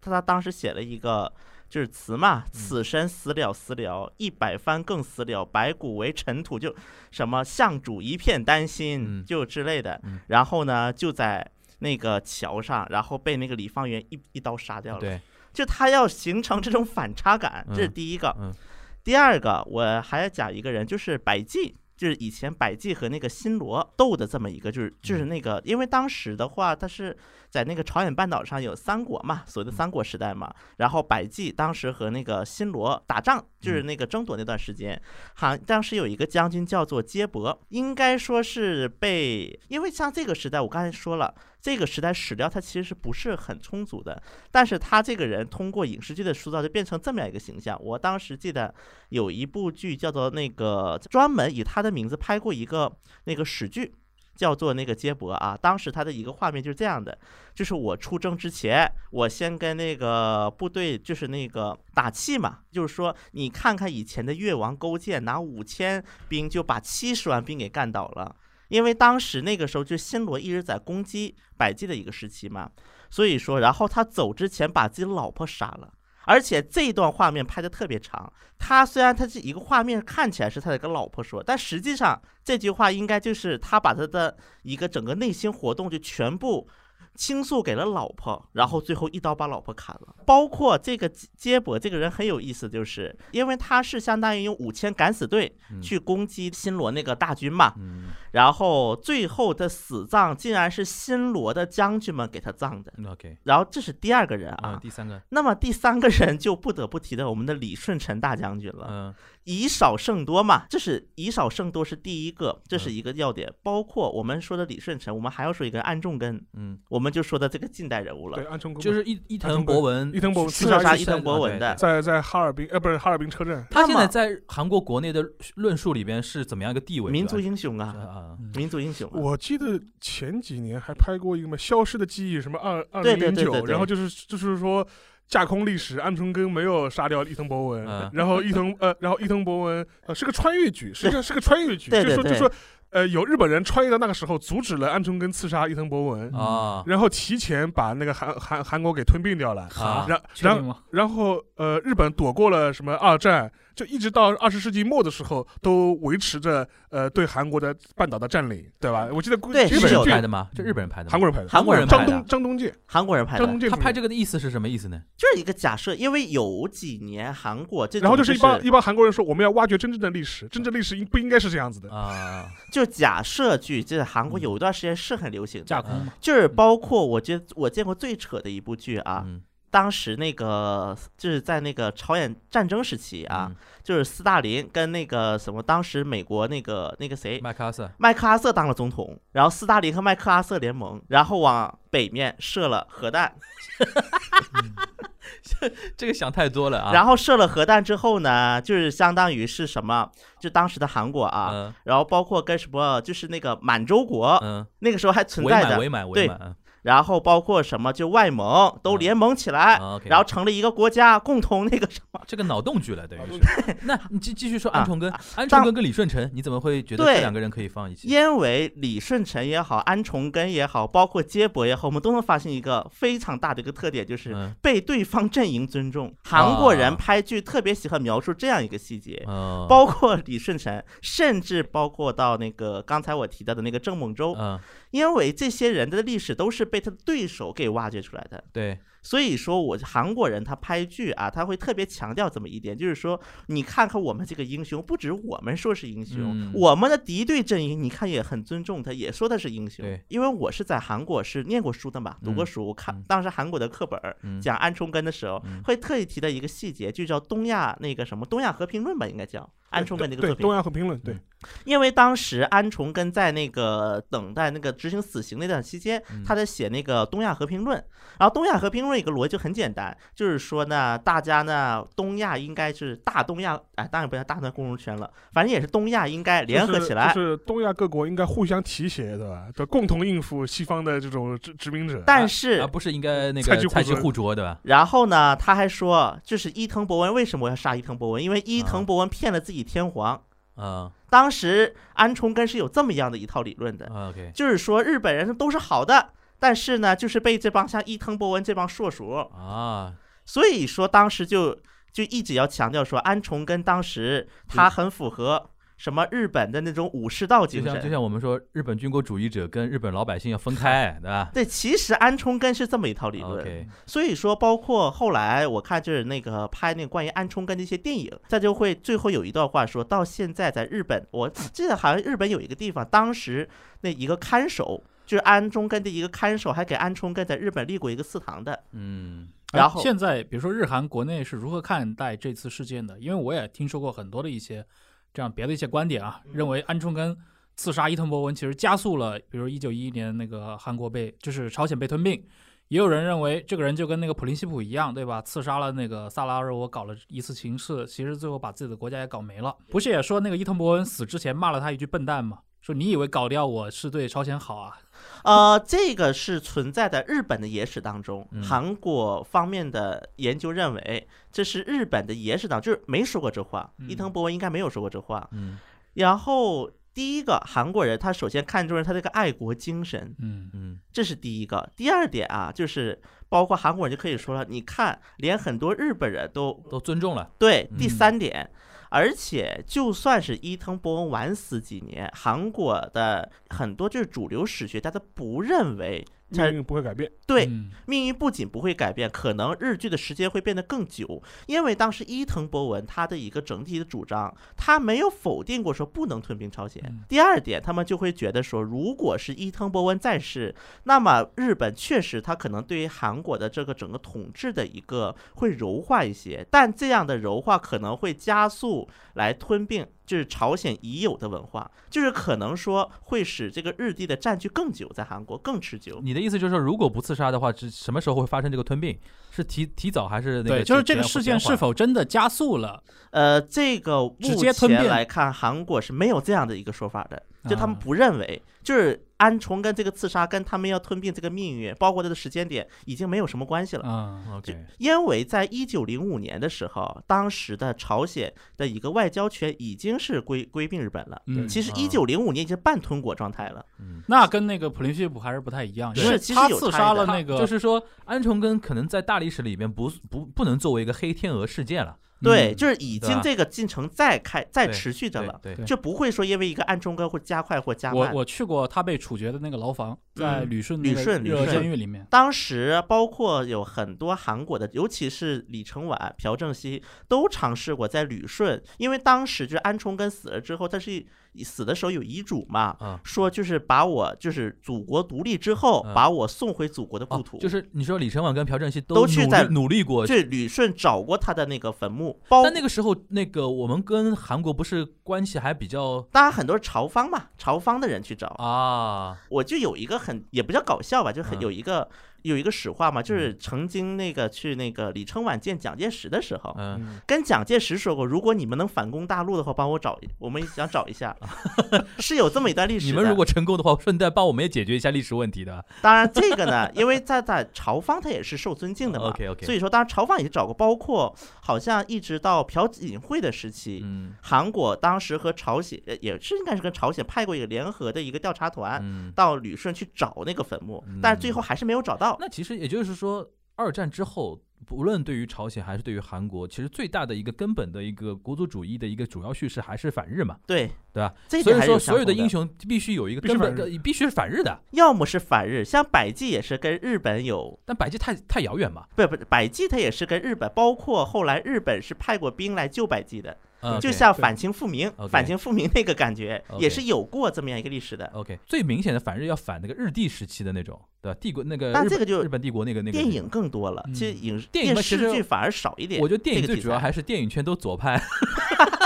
左派的但天下。后来，比如说朝鲜被设成总督区之后，有出现类似的这些可以被这种英雄史诗化的这些人物吗。其实第一个就是临时政府时期嘛，金九，嗯啊，金九的白这金九是第第二个哎，你你你怎么忘了白头山的血脉？你这可不能打是游击还的有一个，我说的这种被英雄化，肯定是在这个影视作品或者文化对作品。这个，呢，有一个很尴尬的问题，就是在于当年在半岛内搞抗日运动的很多是左派人士，嗯，对然后就后来这去个了意思北面，你不你你不大所好以说想，没有办法你没法拍了。没没法拍了。对对对，就比如说当时为什么北面的第一代领导人，他对能够成为北面第一代领导人，对就是普天堡战斗，他对们叫做。对对，那么普天堡战斗当时是，虽然这个战斗它其实本身没什么的，就是派了一百多个兵，嗯然后最后打伤了两个警 察，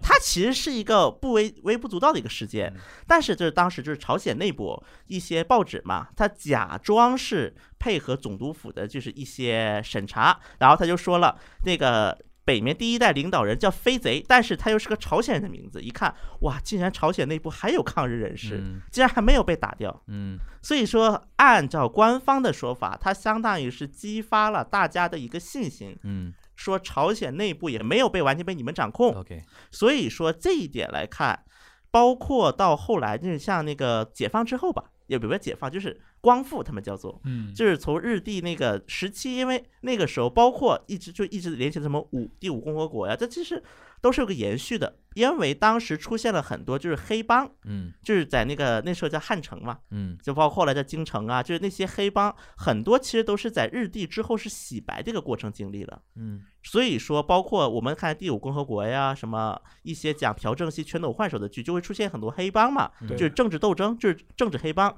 那么它很多政治黑帮，它其实前身就是当年在日帝时期，就是与日帝有着某种密切联系的一些人，后来嗯洗白了之后就做黑帮去了。就是嗯我它其实历史是这么连接着的。就是我也可以爱国， 对 我我也可以爱国，就有点像台湾那种黑金政治对，对一清二清。对对对我也可以爱国。对，行，那那个最后回到那个沙老师这边啊，那个司马辽太郎那个第二他第二块那个板上之云那个年代啊，那你能不能介绍一下？就是说，因为你刚才说的，就是刚刚陈彦良说的，呃司司马辽太郎史观就是嗯明治是好的，昭和是黑暗的，黑暗对吧？？那他抬出那个板上之云里边那那群人，他一个最主要的一个想法还是要体现这一点，对吧？对。现在啊，嗯，因为我知道，我记得，我记得我身边当时有一些同学啊什么的，他们对于司马辽太郎史观也开始有一种嗯这种开始质疑啊，或者怎么样啊，但也有很多问题开始出现嘛。你觉得现在，呃，日本比如说学术界、啊，嗯或者说那个、那个怎么说呢，精英精英圈层，他们怎么来看司马辽太郎史观这一块儿？那第一可以这样讲嘛，就是我之前其实写过一篇文章，就是说，就是前两年那个明治明治维新一百五十周年，嗯，日本国内的纪念其实是很低调的，对，基本上是没有像我们想象中的这种非常高调的或者是全国性的这种纪念。对，但是与之相对啊，你看嗯，呃，六十年代的时候，就是明治维新一百周年的时候，嗯当时的日本的国内的纪念是非常隆重的，嗯，都是在武道馆开这种大会，然后要搞这种一大规模的全国的这种庆祝的。嗯但是五十年后的话，呃，相对的纪念低调了很多，呃，甚至只有一些个别地方的纪念，就比如说萨摩和现在常州，啊，对，他们可能会很会很在意的纪念这个事因情。为他人物比较多嘛，反倒是其他的一些地方，全第一全国性的纪念是呃，只有中央开了一个会，对吧？除此 就是就除此之外就没有什么了。而且当时很微妙的一点就是皇室没有出席，嗯，就皇室没有出席一那个一百五十周年的那个纪念活动，嗯只有安倍代表政府出席了对一下。然后的话，呃，日本其他地方，尤其是整个岛幕战争中被打得比比较惨的汇金啊、汇金番啊这种地方，其实是对这事情是很冷感的。嗯，只有去九州呃萨长的时候，会比较热闹的记纪念这个事情。其实你就能看出来，就是说是当时的差异嘛。六十年代的时候，正好是日本正好它有一个经济快速复兴的这样一个氛围。嗯，当时的人们一边嘛是拼着命赚钱打工复兴，一边嘛嗯读着司司马辽太郎的小说，对然后迎来了明治维新一百周年。对哎，，那我那时间点是正好 的呀。我我印象很深，那个最近是不是那个半藤一力他那个幕末史也要被引进到国内来了？呃，应出该是了的国内应该是国内的国内半出了藤，对，因为他写过，他就是受他家庭的影响对啊嘛，，他因为家里他的外婆是汇金的呀，是汇金人，然后说他从小他外婆提到这帮人，就说这其实什么什么武什么官军什么倒幕，官对军什么，么官，他根本不是官军，就是一群反贼。然后半半藤一力也算中呃现在日本活着的历史大家了，对，然后啊 然后我在豆瓣上看到过一个，呃就是一个非常有有趣的一个帖子，当时就说。呃一个中国小伙儿跑到嗯汇金那边去旅游，嗯嗯就之前在日本东北那个那个那个区域嘛、嗯旅游，然后那个就是那个老板就问他，就是你哪里人？他说嗯我是中国的。老太老 脸色一变，知道吧？就就说啊，就是一下子变得很严峻嘛。嗯他马上跟你说，哦不不不，我不是广岛的，我我是那我个是 China，我是 China，我不是不我是不是去过呃国，不是去过国不是去过个气候的 对，啊因为你知道那个萨长那个地方，那是日本的中国地方嘛，对是一个区域叫，中国地区中。国地区，它其实是国中的一国个的意意思，思就是就就是我们很多中国人跑到日本去旅游，看 NHK 天气预报，中国嗯就是很气很生气，气半天。他说，竟然把中国列为日本的一个地区，还其实它是当时的一个国之中的一个概念。啊真田丸里面有个名场面嘛，嗯就是那个北条氏政那个小田园城之围，秀吉不是带了二十万人去围小田园嘛，嗯对给底下的普代家臣给他汇报说。连中国和澳洲的大名都来了，中国 也 没错，也没错，也没错毛毛利是嘛，也没错那澳洲就是伊达家他 们，一达家嘛，也没有错。哦所以说，你就可以想见，就是即便到现在，就是两个地方之间都还有心结在，嗯，因为当时战争的确打得比较惨。嗯所以说，站在这些人角度来说，他就会觉得明治维新这个事情本身没有什么特别值得夸耀的事情。嗯但是在日本学术界的话，其实说实话，从二战以后，对明治维新更多是采取否定态度的人更多一点。嗯，他就觉得你昭和时代的一些事情，其实是跟明治是有直接关联的。割不断的。割不断的，你不能说明治是好的，然后就说嗯是昭和就是坏的，所以司马史官当说到这个词的时候，很多人就是批判的批判性的出发点对对才所以这说个就说词你前他面会提到什么什么史官都是批判出发的。所以说基本上的话，在日本的话，就现在的话，就至少是传统的战后的左派的学界的话，嗯更多是对明治维新的整个作用是采取一个比较质疑和否，也不不能说否定吧，但至少是一种质疑的态度。嗯所以说，日本国内本身其实对明治维新这一百五十周年的这种这种反应的相对冷淡的态度，你也能看出来一种国民的这种倾向。嗯所以说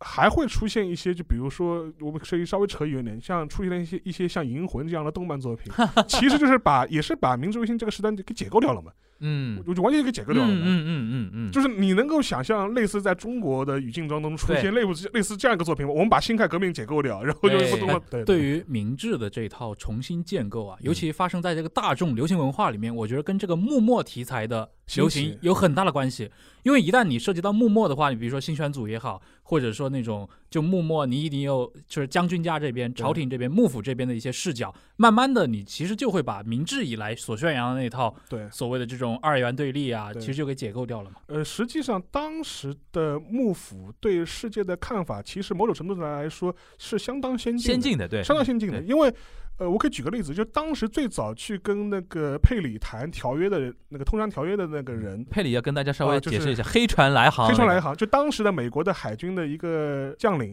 然后他是等于是代表美国政府就来扣开日本的国门嘛哦对，准将对，准你将必须要跟我通商，你不跟我通商的话，那老子给你干嗯哎了。这这套东西中国人然后熟悉的，熟悉的。 后来当时是幕府政府给他跟他进行过一番谈判的。 嗯而且他这个谈判的这个记录后来是被当时负责的这个人给保留下来了。嗯 当时他那个地方呃名字就叫墨海街一路，就是接待一路。它里面有写了很多细节，很有意思。嗯嗯就说是当时的幕府政府其实很早就知道这支军队要来，嗯其实在一年前就开始做准备了。嗯然后当时跟他进行谈判的时候，谈了很多话，让当时的美国方面非常震惊。就比如说，当时去负责谈判的人跟佩利怎么讲？他说：“听说巴拿马运河马上就要开通了，开通之后，你们美国人的舰队是不是来往于两个大洋就会很方便？”嗯这个事情就让美国人非常震惊。他说：“我们巴拿马运河刚开始你造们，怎么知道的？对吧刚刚开始修，居然嗯日本人都已经知道了。嗯就可以想见，当时幕末的政府其实对世界大事并不是一个对茫然无知的状态。而且甚至非常关心，啊非常关心，对甚至非常关心。嗯所以说后面也采取了一个相对和缓的态度来处理这个所谓外移的这这套东西嘛，他逻辑上 是对的，逻辑上是对的。嗯所以说你事后的前面讲到那个话题，就是说我们都知道要要改革开放，但至于怎么开放， 那是另外另外谁来主导它？谁来说的主导主导它是另外一回事。对所以说嗯这又回到另外一个问题，就是我们中国人很熟悉的，到底是道路之争还是利益之争？对是路线斗争还是权力斗争？对所以对，其实幕末是个非常复杂的环境。呃所以说，但是在大众文化里面，其实这两年也是对幕末有一个重新嗯的洗牌嘛。就比如说像像新选组，新组几乎成为了一个流行符号了，嗯，对然后是被符号化了，啊对也对拍过大合剧啊。对对对新对选对组嘛，就是说那是个三谷幸喜写的嘛，那个呃山本太山郎本，太郎就是演那个的嘛，他就是演这个部剧的呀。对对对我觉得出他出了一批人，包所括以说这他样的他他搞令和信信玄玄组组是有道理的， 就当年拍过这个戏对，我我有正当性，我也知道你。 所以说，我觉得这个能看出来它整个一个史观的一个一个变化。其实是不是就因为这个道理？啊因为日本二战之后，它很多那种架构啊、主流叙事完全被美国打破了，推倒了，然后等于是你们之前那种里有那个源流可以追溯的那个线，等于在那个 GHQ 那边啪一下斩断。对然后后面嘛也没有一个主流的东西出来了对，反正就是现在等于非常多元，对然后导致多元到现在，比如说从一百年那个时候，可能司马辽太郎他写的时候，日本人基于那种比如说泡沫时代的那种东西，他需要民英雄对或者一种情情怀的那个东西，但是现在老百姓也对于这种大叙事不感冒，对吧？厌倦年轻厌人倦年轻人冷冷感了，然后你又没有一个一直主流的一个叙事在那个地方，对所以导致现在没有人说我是觉得说应该是明治那一套，对或者说还是幕末那一套，对或者说甚至于说汇金有汇金人的那那种说法，其实就变成日日本现在觉得去主流化了那去主套流化了，对对国民英雄这种东西，其实是等于有点非主流化的那种国民英而啊雄叙日事了。而日本的呃保守的右翼，就是以安倍同志为代表这批人，嗯他们就是想重新建立一套主流的一套叙事，他没有叙事根方式了，。没有根，但问题就是怎么也建立不起来。就对是嗯没有根，没有根。其而实且历史研究的颗粒度也变得对更细了对。日本那叫 n e d o y o 嘛， Nedoyo，这个网络右翼，他们嗯其实你有的时候去细追他们那些思想根源，也都是前后矛盾的。对的，嗯，你崇尚这个，那你照理说从谱系来说，你势必应该反对那个吧？不，他那个也支持。对，嗯就这个就很奇怪嘛，这个事情嘛。但是也可以看得出，日本它现在比如说分裂的那那种情况，但韩国应该，我觉得韩国其实更更单像一吧更像中国更吧。像不中不国不，也也最近也也出分现裂很奇怪的一种哦现，象、啊是不？是就是非常喜欢说，哎呀，如果当时那个李家还留着，还多好呢。啊不不 不，我我我现在就想说这个问题，哎，你想说？就是对于这个李家复辟这个话题啊，对首李先家 在不家李家富不比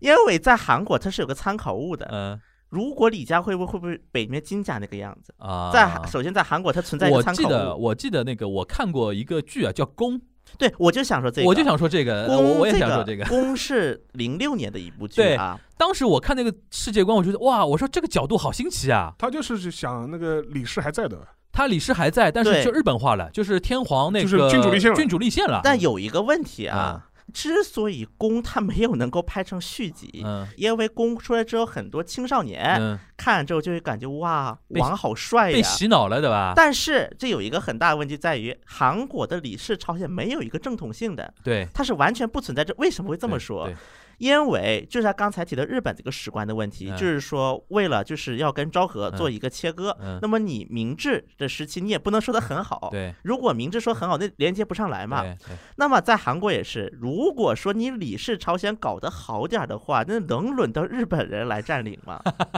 对，包括后来因为在李氏朝鲜，大多数王族都是被日本是册封了的，被日帝。啊，等于你们是也也有也有投降的那个那个意思吧？对，就是大多数是被归顺的呃。就是那个李氏朝鲜最后一个王皇太子嘛，李瀛嘛，对，他就是在日本陆军里服过役的呀，啊， 嗯当时领了一个中将衔退役的。 所以说导致说这个李氏朝鲜，它首先它不存在一个历史正统性。对包括因为现在泉州李氏还是在的嘛，嗯泉州里是确实有那么几个人是提过说要当国网复辟是有人提过，尤其是公知火了之后， ，OK，当时有个统计啊，因为像这种文化类的组织，嗯，那么是韩国文化体育观光部负责的。对，公是一六年一月份到三月份播的，对，在一六06年上半年，零六06年零年六年，那么在这个零六年上半年，以泉州李氏或者大韩帝国或者朝鲜就这样的类似的组织创办了三十八个，嗯，因为为在韩国你创办组织是很容易的，只要你有一个还能说得过去的一个突然由头就，是零六年好像有点死灰复燃那个意思了，对吧？但问题在于你是不存在一个历史的一个正统性，而且所至以少拍不了续集的意思，对吧？对，而且日本这还存在个天皇，对韩国连天皇都没了。其对实这一点打破的来看，因为韩国是先经历了日本，又经历了美国，嗯，就是因为当时美国也是对韩国产生了影响嘛，就是对两次断档出现了。嗯日本断档还只出现 GHQ 一次，嗯韩国的两次断档外加一个朝鲜战争，导致旧的秩序是完全被打破，嗯外加上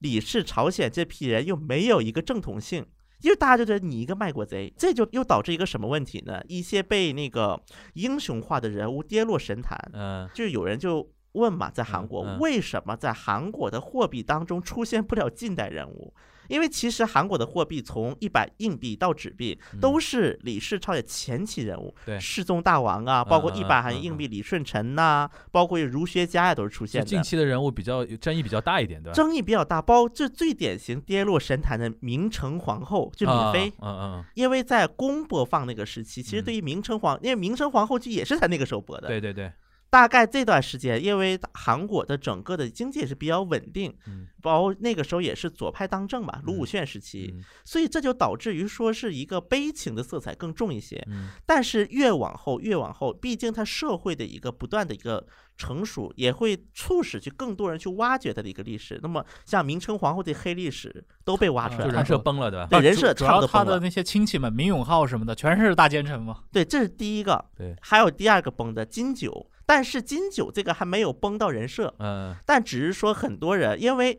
在韩国以前的一个史观，大家觉得左派会对金九那个亲更亲金九一些对，右派会更亲李承晚一些对。但是到后来，就是很多挖掘，因为金九他本质上也是个极右人物，啊，他对左派也是暗搞暗杀的。对为什么金九能够被在韩国这么高度评价？一方面是他搞抗日，另外一方面他李承晚的对手。 ，OK，我们这韩国很多人就说，为什么金九被神化？因为李承晚死了之后的朴正熙政府嗯神化金九了。 OK，那么朴正熙政府他就因为他自己是有这个，又是什么南朝鲜劳动党啊，嗯又是又参加什么伪满国的军校啊，他是有这样的一个印记的，嗯，因为他有原罪嘛，这是嗯第一方面，所他以有要捧一个，他有正当性，他需要嗯一个历史正当性，所以他捧了几个人，第一个他捧了金九，嗯第二个，他把李舜臣的史记全挖掘出来了。嗯，就是李舜臣之前，虽然李舜臣是各个朝代都会啊追我懂崇了的，但什么忠烈祠，就是这四堂、嗯都是在朴正熙的时期重新修其实缮你的意思就是说，朴正熙年代他为了等于洗白自己。也是有这个对成吧？分，洗白自己，就大量的把抗日英雄给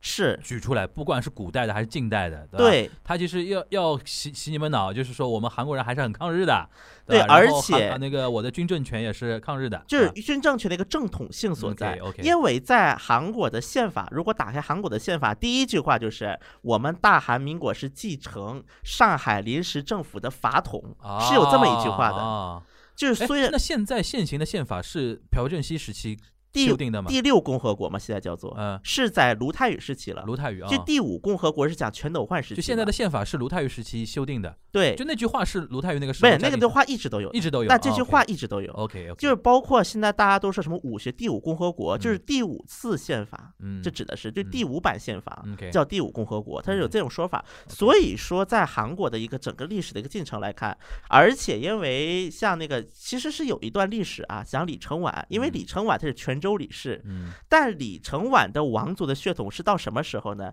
世宗之前，嗯，就杨宁大军那一，就是他的亲戚。嗯，所以说，到了李氏朝鲜的末期时候，基本其实也就是旁落了，差不多。嗯李承晚这一代的话，基本也就是差不多大学旁落。但是，他到美国去做他的抗日活，因为李承晚主张外交抗日嘛啊。外交抗日的时候，他就外交抗日所以说他出去就会说我是来自朝鲜的王子，嗯嗯我是 prince。嗯 Prince of Korea。 OK，后来李承晚自己说，是因为如果我不收王子的话，这没人东踩我对没人踩我，这是李承晚后来自己说的。但是从李承晚的身上，确实也能看到很多李氏朝鲜的一个印记。虽然一方面他很反李氏朝鲜，嗯甚至李氏朝鲜那些王族都不让他回国，嗯，当时是做了很多这样的事情。嗯但实际上，李承晚因为他自己也是活在这个时代，包括他需要做书法，嗯李承晚应该是现在韩国的这些总统里面书法应该是写的最好的一个。嗯 OK 他还是有这么一个印记在的。所以说，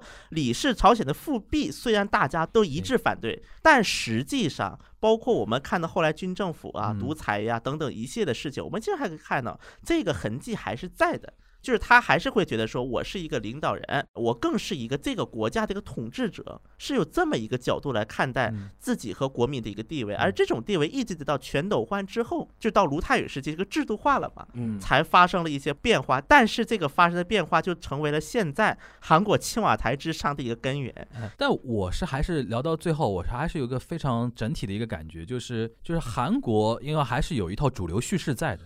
对，这个你不能否认吧？你对说现在你问韩国年轻人，你们的国国民英雄谁？李舜臣，对吧？金九这套东西，而且他有一个非常根本的价值观，就是抗日。而且我插对点，吧就是像李舜臣这种历史人物，就韩国有没有一些解构的这种作品？敢有吧？敢有啊，有的吗？有吗有，所谓解构就是颠覆性、反套路的那种啊、。也不叫完全反套，但是韩国有作家尝试过，比如说就是凸显元军，也有一个叫元军的一个将军，啊，啊这，是另外一个将领。对，另外一个但是将这个将领在韩国的主流史观就是那个栽赃李舜臣自己又没什么本事领的哦，，秦桧就是韩国秦桧， 就是就是说给援军翻案的一种东西。对，还但是啊不是影视作品，但因为是它它不算主流，但小说是出现过的。但是抗日这一块儿还是没人敢去那个解构的吧？对，就是说呢，这个援军他其实也是个很努力抗，就但是是他你们不当会年说的坏蛋，其实也没那么坏哎，。这个跟中国很像的。对吕对思勉当年就是说岳飞是军阀嘛，对你说这个东西，当然影视作品里面估计还没有敢来不敢不不敢敢来弄这么弄的啊。但是像韩国，他是他这个就算给援军翻，他也不敢贬低李舜臣对的，对对对。只能是啊给援军翻。这里呢，就像我们最后总结，就日本真的不一样。真的不一样。对，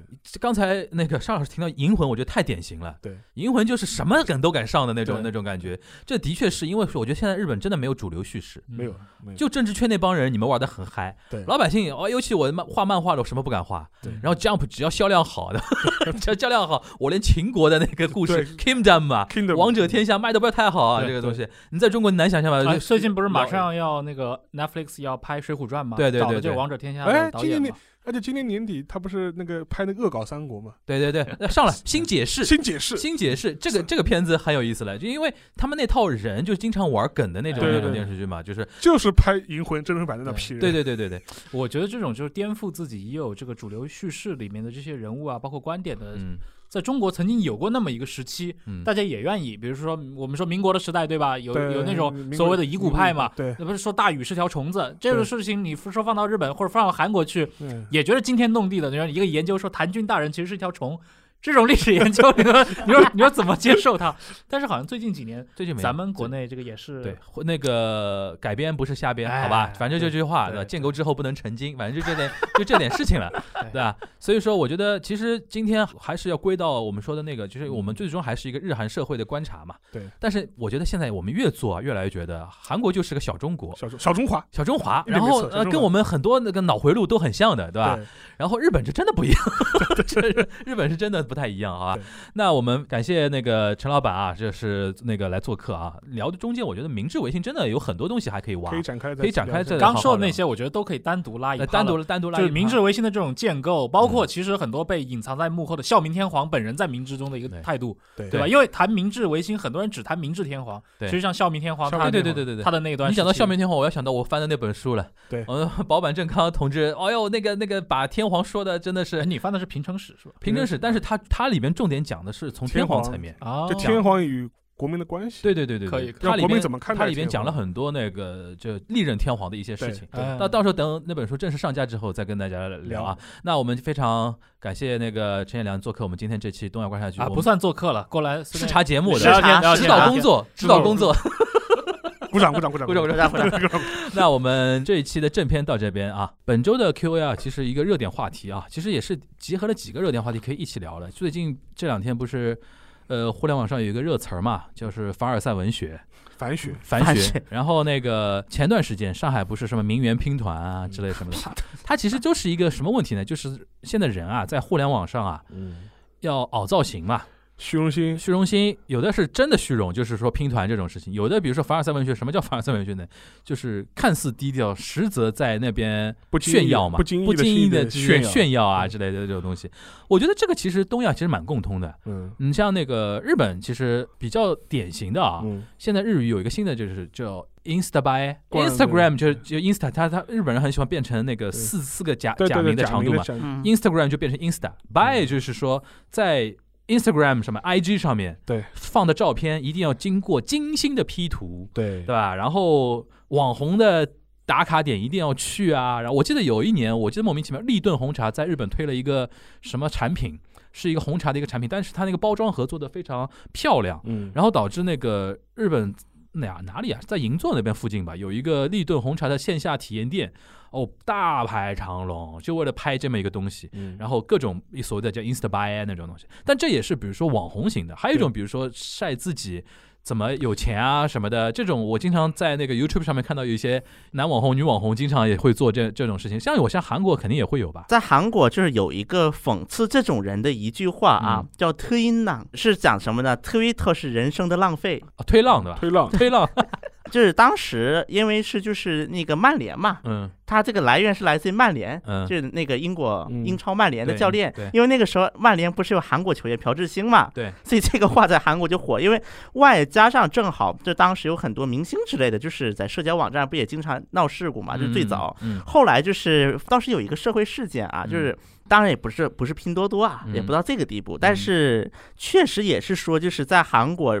租赁市场被这些网红们带火了。嗯应该国内也一样啊，在韩国也是的嘛，他们就是租赁奢侈品有个群，嗯群来专门租赁奢侈品，说，哎，你有一个 Prada 的包吧，我背一下，嗯或者就是我凑钱买奢侈品，嗯，然后大家轮着背，当然也有经常卷钱跑了的，嗯就是这，比如说，假设就是我们三个人，今天我要买个奢侈品，然后大家把钱凑给我，嗯我买个大家可以都背，就你需要说背，我需要说我背，然后我卷钱跑了。嗯，在韩国是出现过这种事情的，对，而且现在凡尔赛文学有一种感觉，就是说说一些人就是怎么说活在自己的世界里吧，想象自己怎么怎么样，对吧？其实我记得当时那个这两年日本 YouTuber 很火嘛，嗯上次看了一个节目，就采访一些 YouTuber 的一个生活的实际的形态，他甚至有一些 YouTuber 真的是，我觉得为了博一点点击量也是很很厉害。呃，日本现在有一对 YouTuber，他是假的假的兄妹，你知道吧？因为日本不是一直有那种亚文化的喜好，比如说叫那个德国骨科啊，对，或者说怎么样，他就有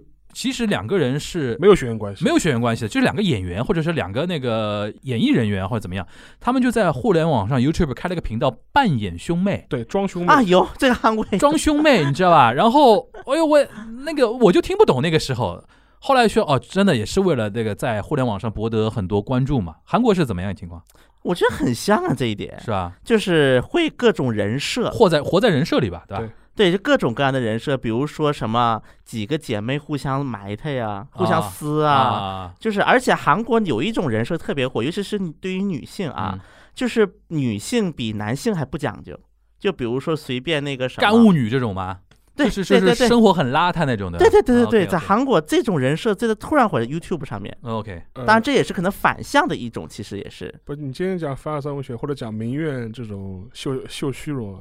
讲个亲身经历，我我嗯就这个礼拜、嗯嗯，我在上海，就是上海就就是有一个体育酒吧，你那边是可以打棒球的，对就是你嗯可以打击的。然后的话，我那天去去嘛，嗯然后我去的时候玩，然后正好旁边一个球道嗯来了一群下了班的日本大叔，嗯就一帮萨拉利曼，嗯就穿着西装衬衫，嗯。嗯下了班领带一撕，啊跑过来喝你你酒说。你说的是 Batting Center 对吧巴丁森塔啊就是它有个，但是它它是酒吧，但它有巴丁森塔的功能那酒吧很大了吧？很大。嗯 OK，然后呃，啊后来在哪在哪里啊？我突突然打在断你静安静静安体育馆哦，开又始是我们高贵的静安寺。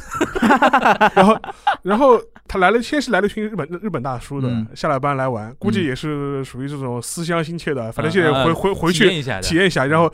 然后我还跟他们聊了两句，教他们玩。然后这时候突然来了一群蹬着高跟鞋、穿着超短裙、那种露胸露背的一帮民怨，露胸露背有点夸张吧？真的是露背，就背 啊，露背背是可以，露露背胸怎么露？不是胸就是很低嘛，就低秀秀秀秀，嗯嗯秀。然后就打扮的就是浓妆艳抹的，啊然后过来，然后还问了工作人员，还拿来那个打击的那个头盔嘛，啊然后径直走进了那个球速最快的球道，啊 一百一十公里的那个球道。嗯嗯后来我就一震惊嘛，我说我就讲了一句，我意思说这里是球速很快的，啊！新手最好不要来这里，很危险。嗯，结果一一帮小姑娘甩我一句话，叫什么话知道什么吗？意思？我们不是来打球的，我们是来拍照的。对啊，你我刚 想说，这个他明明显就是来拍 cosplay 的呀。然后后来他们要推门进去嘛，结果后来被一个工作人员就是拦住了嘛，嗯意思说你们不能拍。对这而且晚上正好很多你妨碍很多人去正常的要我玩这个游这个呢，肯定是他们圈内有一但些是大佬先把这个地方发掘出来了，对拍了一些美照，然后很多呃其他的那个妹子就要去拍。然后后来还跟他说这是很危险，他说嗯你这嗯因为别的地方也在打嘛，嗯万一球蹭过来很危险，就是理解，你我不要理解。后来就说你们实在要拍，嗯，你们下午来，